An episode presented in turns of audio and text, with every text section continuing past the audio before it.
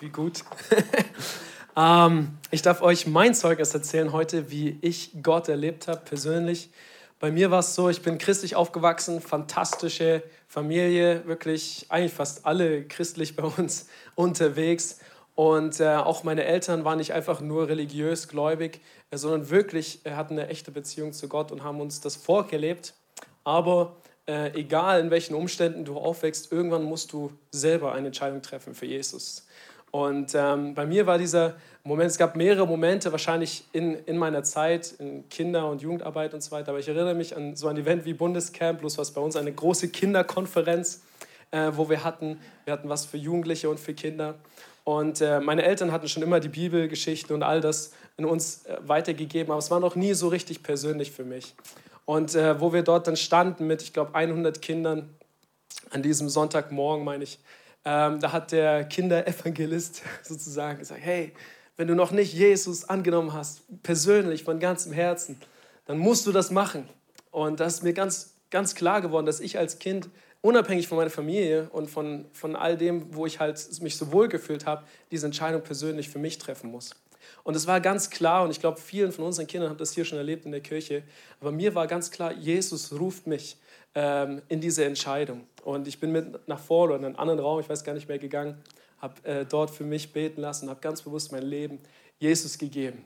Das war der erste Moment, wo ich mich daran erinnern kann. Ich weiß, ich habe schon mit vier die Taufe im Heiligen Geist empfangen, weil wir einfach schon so investiert waren als Familie und das alles mitbekommen haben. Und dann, obwohl ich diese Entscheidung getroffen habe, Jahre später, so mit 16, 17, fängst du wieder an, so ein bisschen, das ist ganz normal bei den Jugendlichen zu hinterfragen, zu ausprobieren. Deine Freunde machen ja dies und jenes. Mein bester Freund war, äh, kam aus Thailand, war buddhistisch. Viele Freunde, die ich kennengelernt hatte, waren muslimisch. Und so habe ich dann angefangen, gibt es noch was anderes? Gibt es noch was Besseres als Jesus? Vielleicht habe ich doch irgendwas verpasst mit all dem Gemeindedienst und äh, was ich dann angefangen habe zu machen. Und ich bin auf die Suche gegangen und ich habe ein bisschen ausprobiert, ein bisschen Alkohol, ein bisschen feiern, ein bisschen dort, ein bisschen Buddhismus ein bisschen. Und äh, meine Eltern vielleicht gar nicht alles so mitbekommen. Aber ich sage euch eins: Ich bin Aha. zum Schluss rausgekommen. Ich habe gesagt, es gibt nichts Besseres Amen. als Jesus. Nichts Besseres. Und ich kann für unsere Kids, für unsere Jugendlichen stehen. Ich habe einiges ausprobiert und ich weiß heute, es gibt nichts Besseres. Es gibt nichts, was sich mehr erfüllt, mehr Freude gibt, mehr äh, Zufriedenheit gibt und mehr segnet, als Gott nachzujagen. Und das habe ich dann mein Leben lang gemacht. Amen.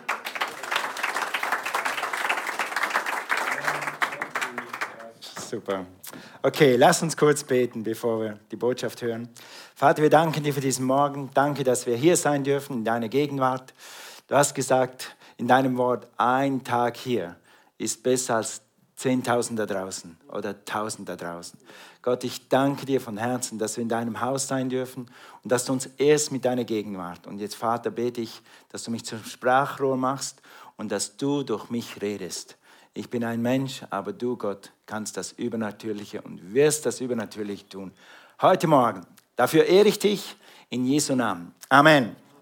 Also, in meiner Ausbildungszeit hatte ich einen Deal mit Gott. Ich bin gut katholisch aufgewachsen und ich bin dankbar dafür, für das, was mein Vater, meine Eltern mir mitgegeben haben an Glauben, dass man glaubt und dass man in die Kirche geht. Aber ich hatte einen Deal mit Gott. Ich, ich bin kein Easy Learner. Wer von euch kann zehn Bücher lesen, dann weißt du, was er gelesen hat, dann kann er die Prüfung ablegen und dann, und dann bist du durch. Ja, das sind zwei, das weiß ich. Das sind zwei. Das bin nicht ich. Ich muss büffeln und büffeln und büffeln und büffeln und dann brauche ich immer noch Gnade in der Prüfung. Und dann hatte ich einen Deal mit Gott. Er hat gesagt, okay Gott, ich komme am Sonntag, jeden Sonntag bin ich in der Kirche. Dafür hilfst du mir bei der Prüfung am Montag und am Dienstag, wenn ich in die Berufsschule gehe. Und der Deal hat funktioniert. Hast du schon mal einen Deal gemacht mit Gott? Kann man mit Gott einen Kuhhandel machen?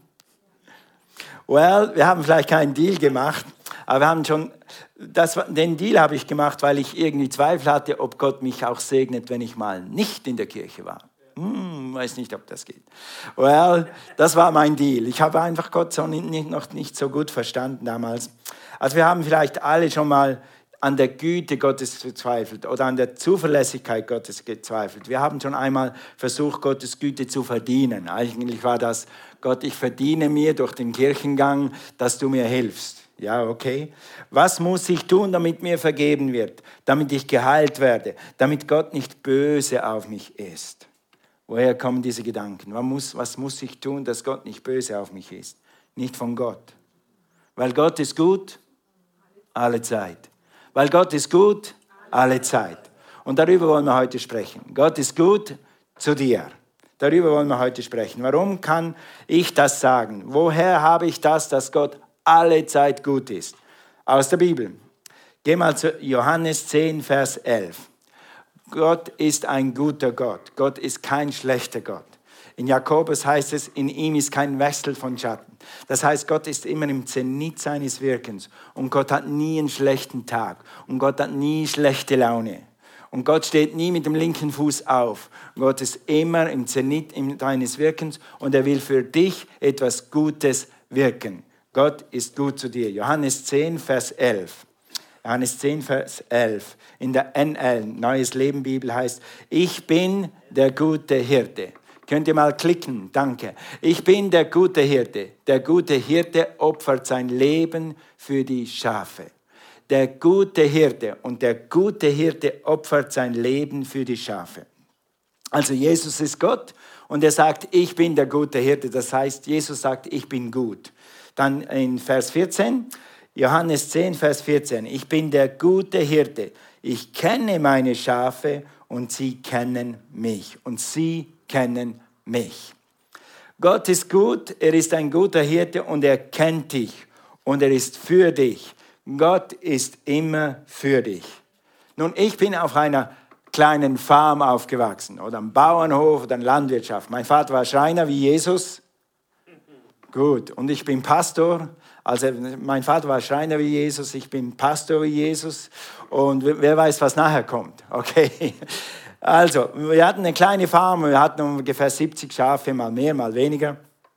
Und äh, mein Vater war der Chefhirte und ich war der Unterhirte. Er hat mich, sobald ich konnte, hat er mich als Unterhirte eingesetzt.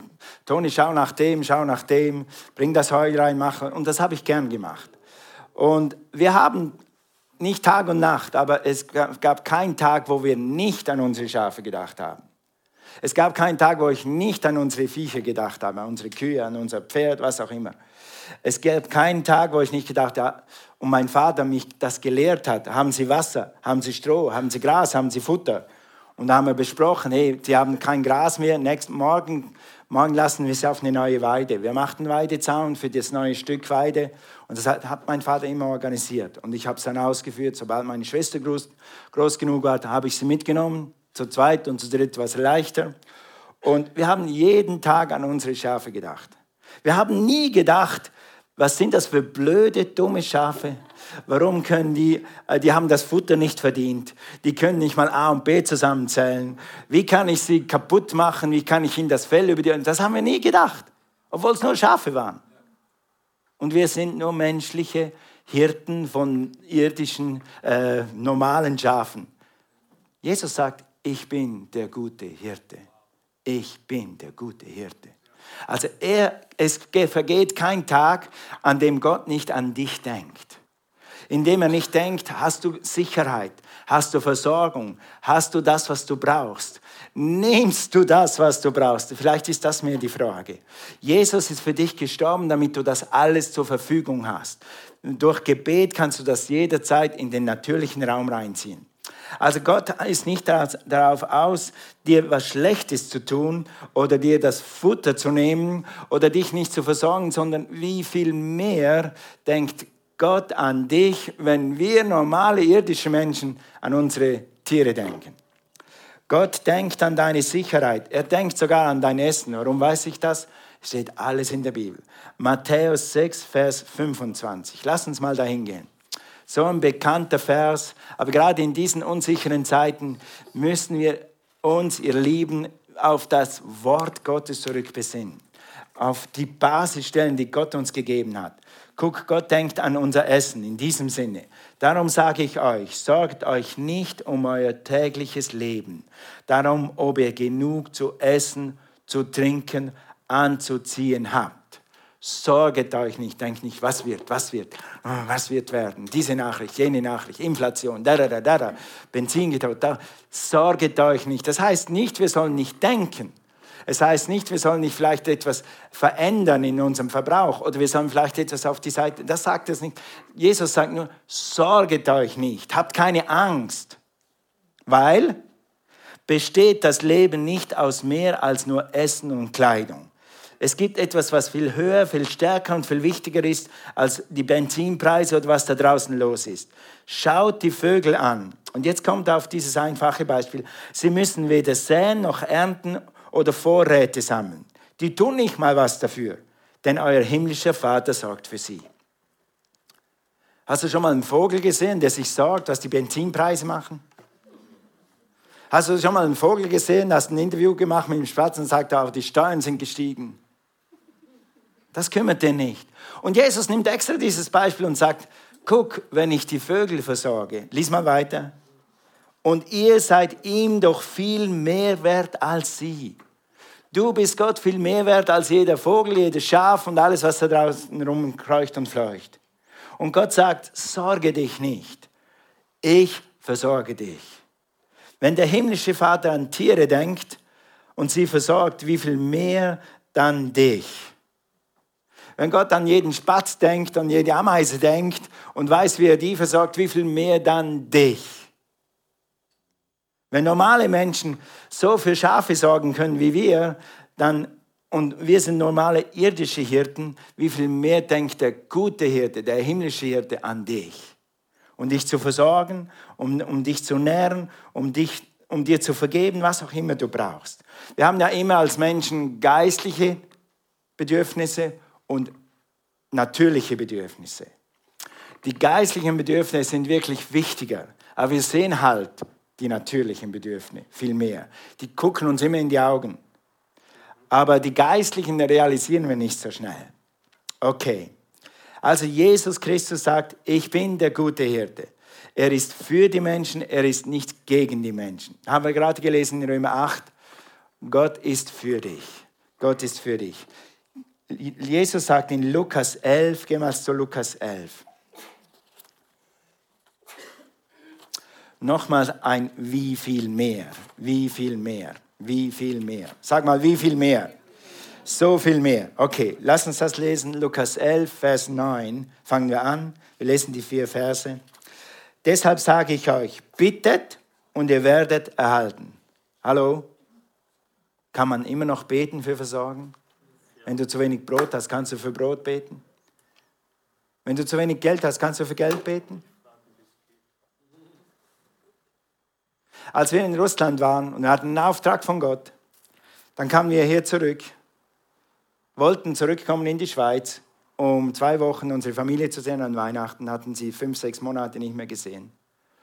Und dann habe ich zu Gott gesagt, Jesus, das kostet rund gerechnet etwa 4000 Schweizer Franken und wir hatten etwa 500 auf dem Konto. Dann habe ich gesagt, Herr, wirst du uns versorgen, wenn wir das machen? Ich habe Gott gefragt. Und als wir zurückflogen nach den Weihnachten, hatten wir 9000 Mark in der Tasche. 9000. Weil Gott versorgt. Das Gleiche wird Gott und kann Gott auch für dich tun. Bittet, so werdet ihr empfangen. Okay?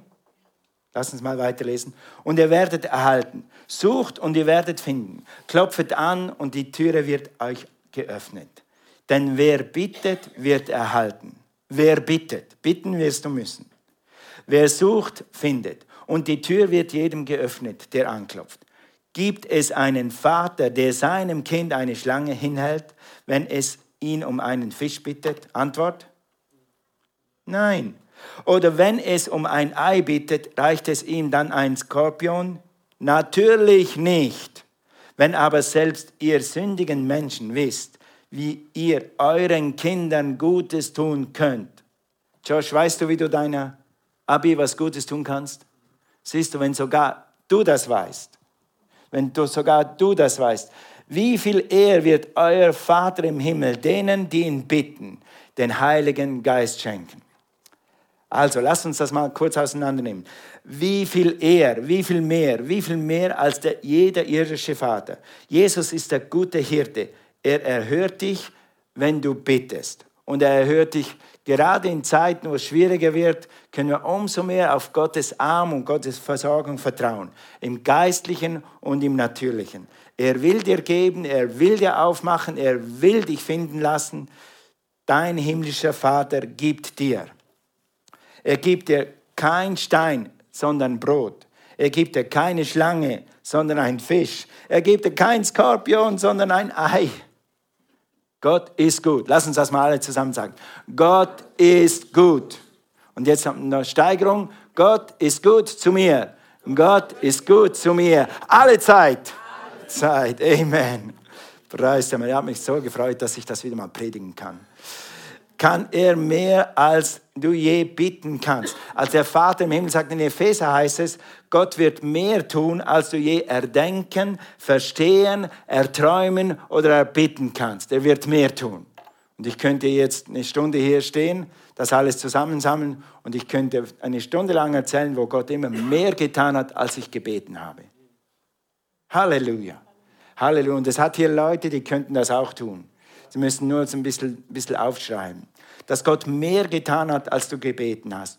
Und Gott ist nicht gestorben und Gott ist immer noch auf dem Thron, egal was da draußen passiert. Egal in welchen schwierigen Zeiten wir sind, vielleicht noch gehen werden oder nicht.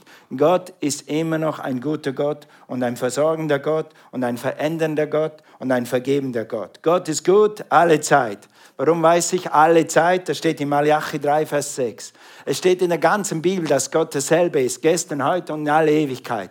Aber es steht vor allem auch hier in Malachi 3, Vers 6. Da heißt, denn ich, der Herr, verändere mich nicht. Auf Englisch klingt das irgendwie noch besser. I am the Lord, I change not. Ich verändere mich nie. Ich bin immer im Zenit meines Wirkens. Jakobus, glaube ich, 5 oder 1 sagt, Gott, ich bin immer im Zenit meines Wirkens. Gott ist gut alle Zeit, weil Gott kann sich nicht verändern. Gott ist derselbe, als er vor 2000 Jahren war, vor 3000 Jahren war, als er diese Erde geschaffen hat, ist er immer noch derselbe. Und er kann immer noch verändern, heilen, was auch immer. Gott ist gut alle Zeit. Warum? Weil er dich liebt. Warum ist das so gut? Weil der gute Hirte, er liebt dich. Er ist für dich. Er ist nicht gegen dich. Gut, also jetzt wissen wir, dass Gott ein guter Hirte ist. Nächstens musst du wissen, dass Gott dir seine Liebe schon bewiesen hat. Zweifle nie an seiner Versorgung, weil du nie an seiner Liebe zweifeln musst. Gott beweist seine Liebe durch Jesus.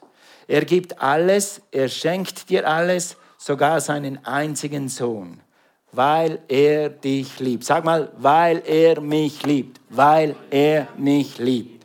Römer 8, Römer 5, Vers 8, in der neuen Übersetzung heißt es, aber Gott hat seine Liebe zu uns, das heißt zu dir, dadurch bewiesen. Gott hat seine Liebe nicht nur gesprochen, nicht nur gehandelt, sondern er hat es bewiesen. Seine Liebe ist erwiesen und bewiesen, dass Christus für uns starb, als wir noch Sünder waren.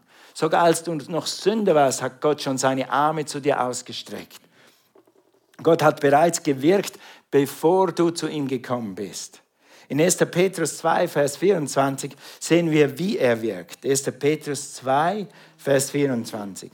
An seinem eigenen Körper, da redet er von Jesus, an seinem eigenen Körper hat er unsere Sünden, deine und meine Sünden, ans Kreuz hinaufgetragen, damit wir für die Sünde tot sind und für die Gerechtigkeit leben können. Durch seine Wunden seid ihr geheilt worden. Amen. Früher seid ihr umhergeirrt, wie verlorene Schafe. Wie verlorene Schafe. Seid ihr umhergeirrt. Das betrifft alle von uns. Die Bibel sagt in Römer 3, Vers 23, wir ermangen alle der Herrlichkeit Gottes.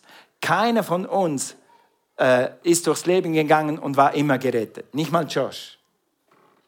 Jeder muss sich irgendwann für Jesus entscheiden. Jeder. Weil jeder eine sündige Natur hat. Und diese sündige Natur wirst du nur los, wenn du eine Naturveränderung erlebst. Wenn Gott dir eine neue Natur gibt. Wenn Gott deine Sünden wegnimmt. Also wir waren alle umhergeirrt wie verlorene Schafe. Aber nun seid ihr zu eurem Hirten, sag mal Hirten, wie ist der Hirte gut oder schlecht? Guter Hirte. Zurückgekehrt, dem Beschützer eurer Seelen. Jesus hat sein Leben gegeben, Jesus hat sein Blut vergossen.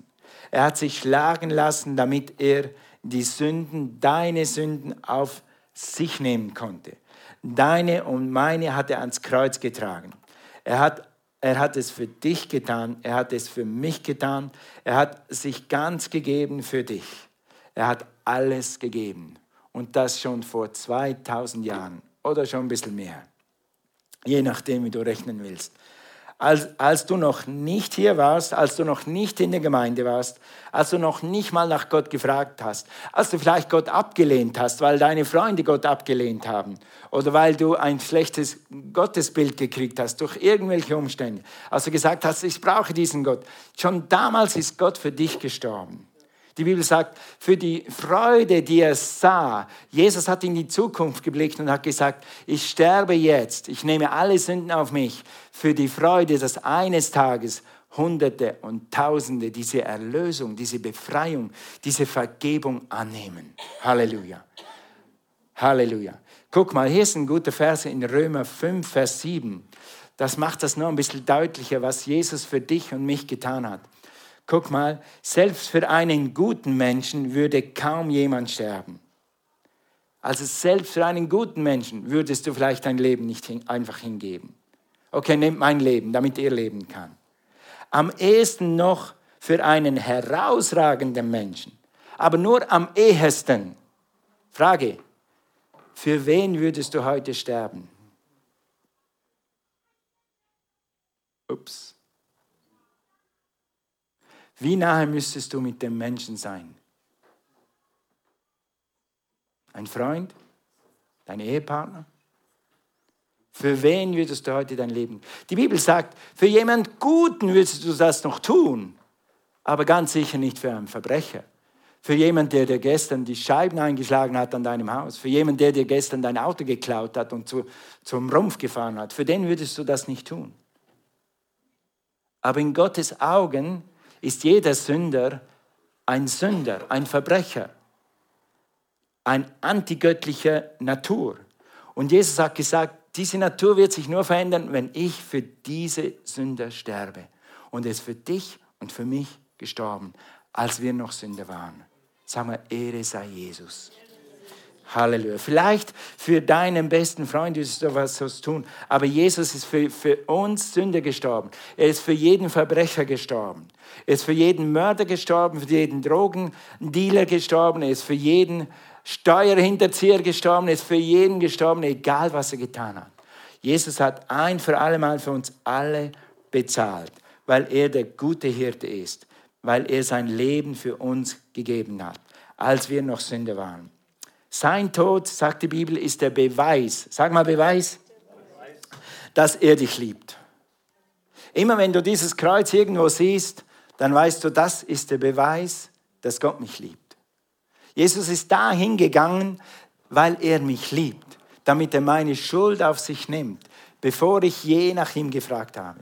In Tatan Wahrheit gibt es Millionen von Menschen, die lehnen Gott bewusst oder unbewusst ab. Und Jesus ist trotzdem für sie gestorben.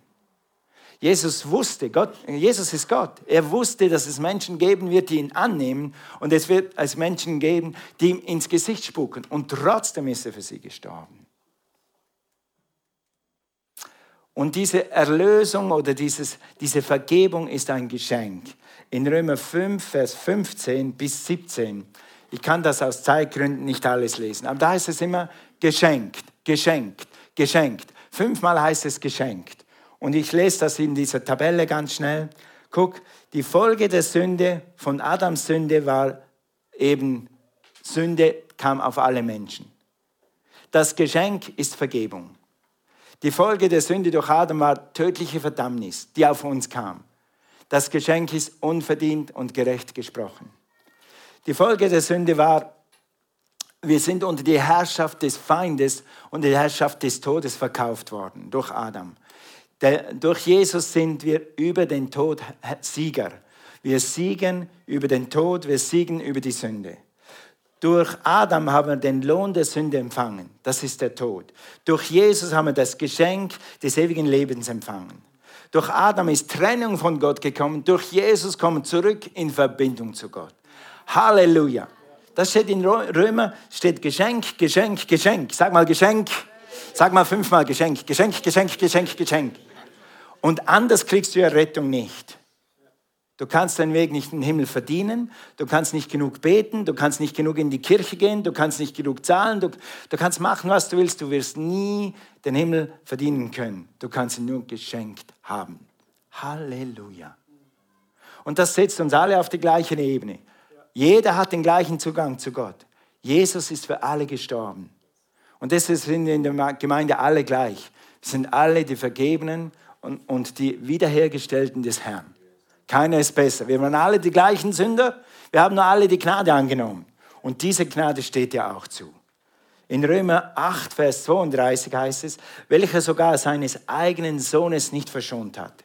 Also nachdem er uns die Erlösung geschenkt hat und äh, haut er noch eins oben drauf und sagt, ich habe noch was getan. Guck, welcher sogar seinen eigenen Sohnes nicht verschont, sondern ihn für uns alle, sag mal alle, alle, danke, dahingegeben hat, wie sollte er uns mit ihm nicht auch alles schenken?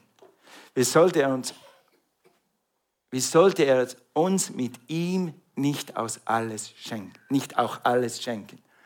Diesen Vers habe ich ab und zu rausgenommen, wenn ich Geld gebraucht habe, Versorgung gebraucht habe. Diesen Vers habe ich rausgenommen, bevor ich nach St. von St. Petersburg zum Weihnachtsurlaub nach Hause geflogen bin. Habe gesagt, Jesus, du hast mich erlöst, du hast mir einen Auftrag gegeben und jetzt hast du gesagt, du wirst mir alles andere obendrein schenken.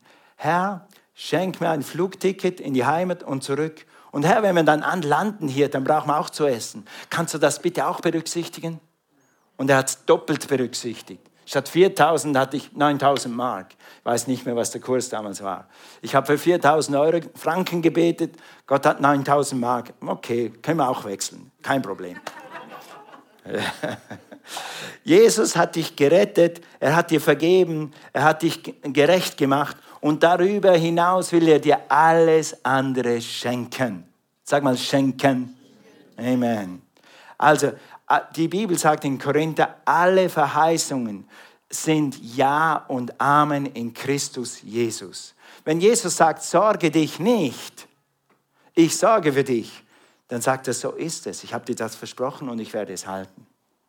Wenn Jesus, wenn Jesus sagt, er wird in Philippa 4, Vers 19, ich werde alle deine Bedürfnisse stillen nach dem Reichtum meiner Herrlichkeit in Christus Jesus. Dann ist in Jesus, durch Jesus, das ein Ja und ein Amen. Und er wird deine Bedürfnisse stillen. Und Cornelia und ich haben das erlebt in Kolumbien, in USA, in Russland, wo wir überall waren. Gott hat uns immer versorgt. Manchmal war es letzte Minute, aber es hat immer funktioniert. Amen. Amen. Also, Gott sagt, ich gebe dir Segen statt Fluch. Ich gebe dir Gesundheit statt Krankheit.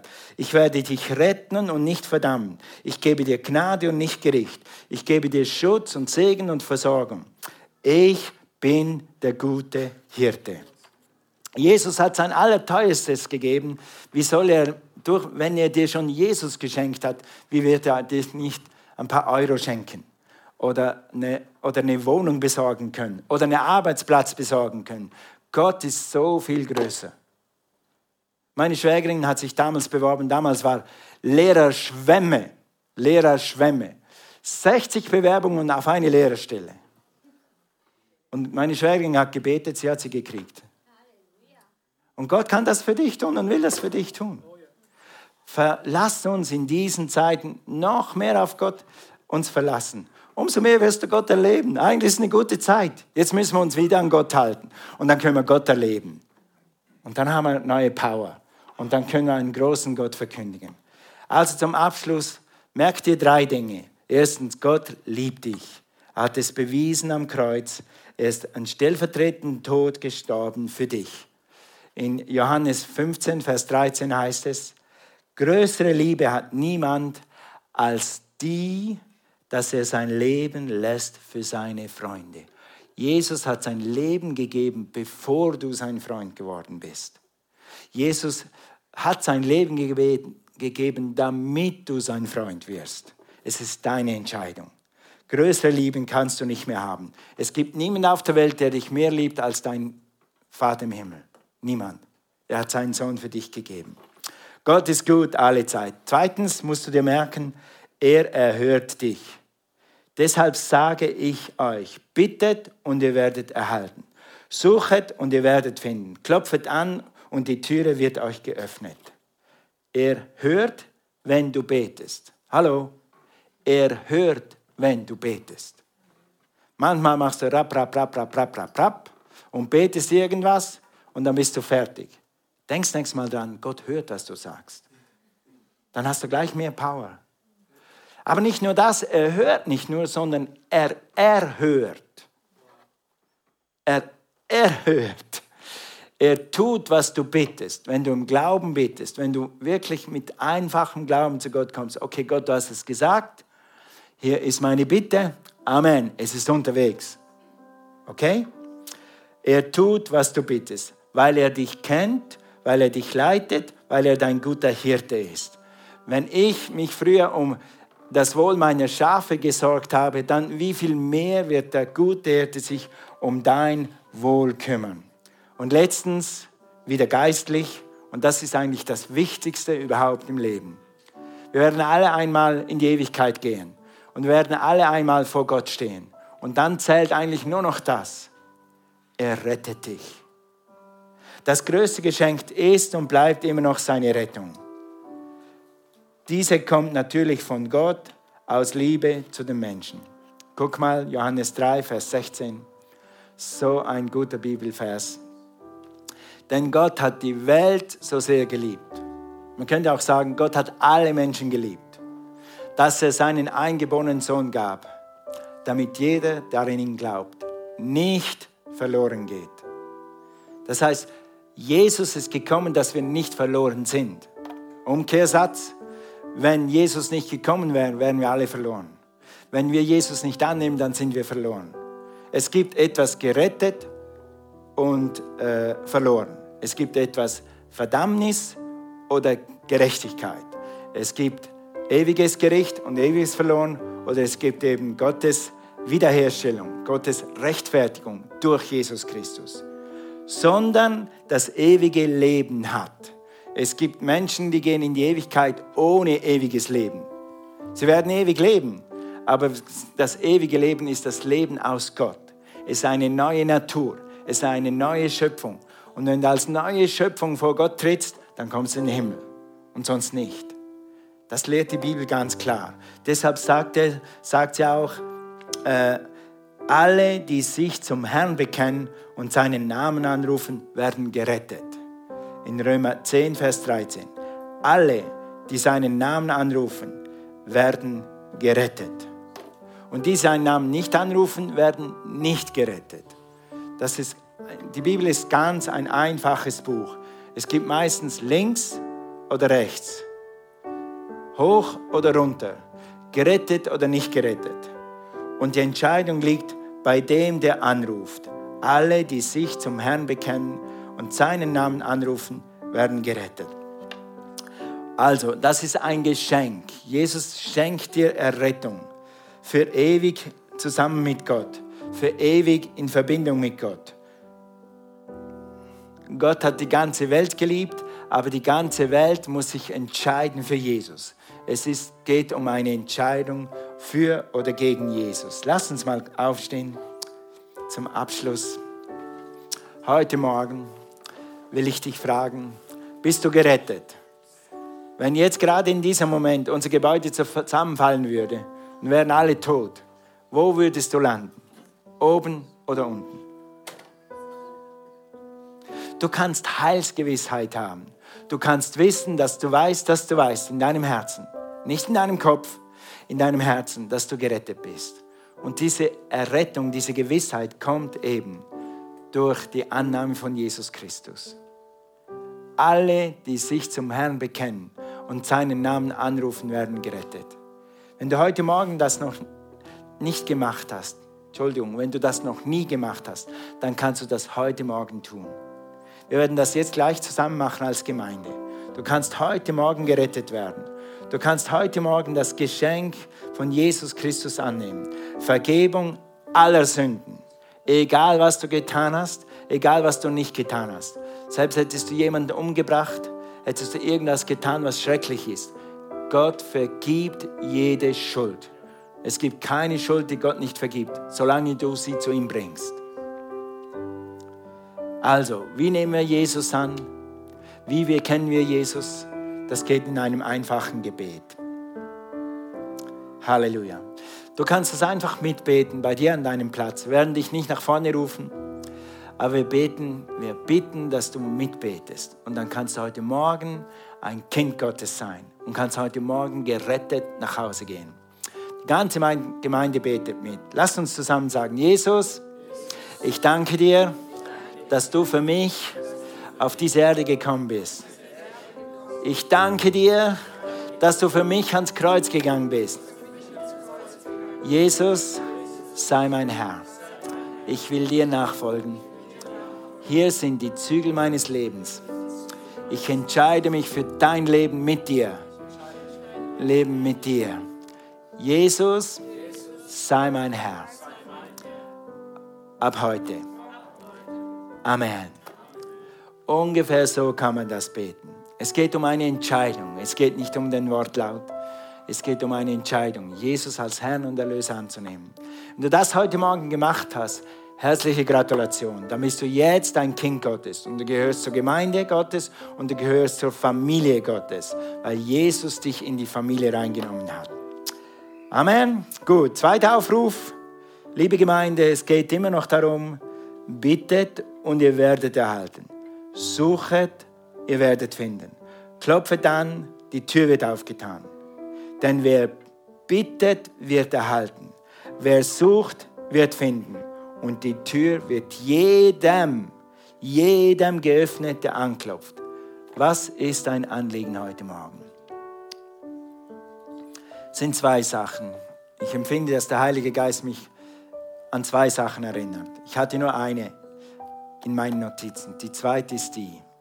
Es gibt ein paar Leute, die sorgen sich. Du sorgst dich um die Zukunft. Was wird werden? Wegen dem, wegen dem.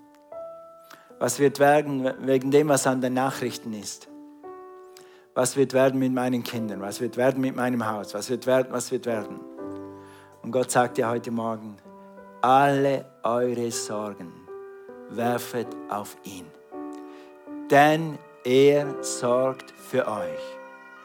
Alle eure Sorgen werfet auf ihn denn er sorgt für Auer. Und der zweite Aufruf ist, bittet, klopfe dann. Was brauchst du von Gott? Wir haben über Versorgung geredet, dass Gott mich versorgt hat, uns versorgt hat mit 9000 Mark, die wir dringend gebraucht haben. Aber das ist doppelt so viel, als wir gebeten haben. Gott will das Gleiche für dich tun. Vielleicht hast du genug Geld, hast ein gutes Einkommen. Vielleicht ist jemand krank in deiner Familie. Vielleicht bist du schon lange im Glauben für ein Fahrrad. Vielleicht bist du am Glauben für einen besseren Arbeitsplatz, für einen besseren Arbeitsplatz, für eine Beförderung, was auch immer. Dann ist jetzt heute die Zeit, das vor Gott zu bringen und zu bitten. Bitten hat auch mit Demut zu tun. Bitten heißt, Gott, ich kann selber nicht machen und ich will selber nicht machen. Ich vertraue auf dich. Ich brauche deine Hilfe. Halleluja. Lass uns mal generell schauen. Lass uns mal alle Augen schließen. Jeder, der kann. Wer ist hier und du sagst, ja, ich habe mich gesorgt um die Zukunft. Ich muss meine Sorgen auf Gott werfen. Halt mal deine Hand hoch. Ja, hier sind ein paar. Okay, danke, danke. Ich werde gleich für euch beten. Zweiter Aufruf. Wer ist hier? Du hast was ganz Klares im Kopf, was du bitten willst. Halt mal deine Hand hoch. Ja, okay, gut. Okay, wir machen eins nach dem anderen. Zuerst die Sorgen auf den Herrn werfen. Lass uns alle beten. Komm, wir helfen den anderen, die das auf, auf, auf den Herrn werfen wollen. Sag, Vater im Himmel, ich habe heute Morgen verstanden, dass ich mich nicht sorgen soll. Ich werfe meine Sorgen, alle meine Sorgen, die kleinen Sorgen und die großen Sorgen auf dich. Jesus, ich vertraue dir, dass du dein Wort erfüllst und dass du meine Sorgen nimmst und dass du mich versorgst. Amen. Amen. Und jetzt halte dran fest Und wenn der Feind dir die Sorgen zurückbringen will, sag, Moment, Moment, Moment, die habe ich am Sonntag in der Gemeinde liegen lassen. Du kannst da hingehen, da kannst du sie suchen. Aber ich habe sie nicht mehr. Okay, zweiter Aufruf für alle, die um ein Ding beten. Mach das jetzt ganz klar. Sprich das Ding aus und dann bete ich für dich. Nicht laut, wenn du nicht willst, nicht laut, einfach für dich. Wenn du sagst Fahrrad, Auto, neue Heizung, äh, Heilung, sprich das aus, dass du weißt, wofür du heute Morgen gebetet hast. Gott ist hier und er sagt, bittet und ihr werdet empfangen. Vater, ich danke dir, du hast diese Gebete gehört und du hast gesagt, du wirst jeden Bedürfnis stellen nach dem Reichtum deiner Herrlichkeit in Christus Jesus. Und ich danke dir, dass du, Gott, mehr als stark genug bist, jede Teuerung, jede Veränderung in unserer Gesellschaft mehr als wettzumachen, weil wir deine Kinder sind, weil du ein guter Hirte bist und weil du Quellen und Versorgung hast, die höher sind, besser sind, als wir erbitten, erträumen oder erdenken können. Ich segne euch mit Versorgung in Jesu Namen. Amen. Amen. Und tu mir einen Gefallen, wenn dein Ding eingetroffen ist vor nächsten Sonntag, pack mich am Morgen am, am Rock, hab kein Rockenhemd und sag, Toni, habe ein Zeugnis. Schauen, was Gott tut diese Woche. Amen.